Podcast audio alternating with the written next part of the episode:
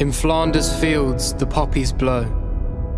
Between the crosses, row on row that mark our place, and in the sky the larks, still bravely singing, fly, scarce heard amid the guns below. We are the dead.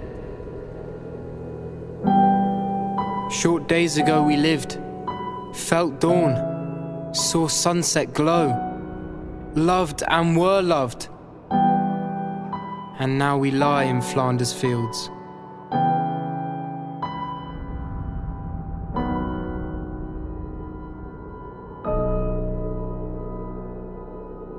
Agora que terminaram as celebrações dos 100 anos do dia do armistício e que as memórias dos milhões de mortos da Primeira Grande Guerra começam novamente a desaparecer da lembrança, a Bandai Namco lança um jogo que pretende não só não deixar cair no esquecimento, mas também despertar as atenções para como foi de facto dura e intensa aquela guerra. 1111, Memories Retold, tem um aspecto gráfico muito diferente do habitual. Parece sempre que o jogador está a olhar para uma pintura, mas esse aspecto justifica-se pela premissa de que o que se está a passar no ecrã do televisor ou do computador são as memórias de duas pessoas.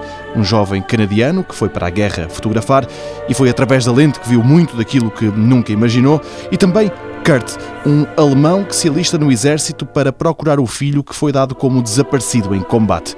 Muito mais do que um jogo de tiros, 1111 Memories Retold é uma aventura gráfica dramática, cheia de momentos emotivos, e o jogador nunca fica muito tempo na mesma trincheira. Às vezes é uma bala que o faz passar do lado da Tríplice Entente para os inimigos da Tríplice Aliança. O jogo foi lançado pela Bandai Namco e a animação e o aspecto gráfico ficaram a cargo dos estúdios responsáveis por coisas como Wallace and Gromit. Está disponível para PlayStation 4, Xbox One e para computadores Windows. So, if you're lucky and you make the right decisions, you might just make it home alive.